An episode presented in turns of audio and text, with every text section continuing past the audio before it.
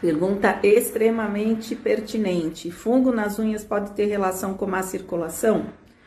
Diretamente não, mas acontece muito e infelizmente às vezes é um erro tanto do profissional médico como do podólogo achar que aquela unha espessada é micose, tá? Pacientes que têm circulação ruim, têm isquemia, ou seja, diminuição da circulação de oxigenação nos pés, tendem a ter um espessamento das unhas e que é muito confundido com fungo.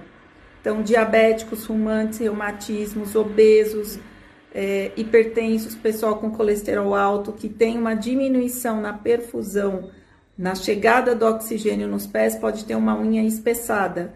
E isso não é fungo, mas é um sinal primário de má circulação.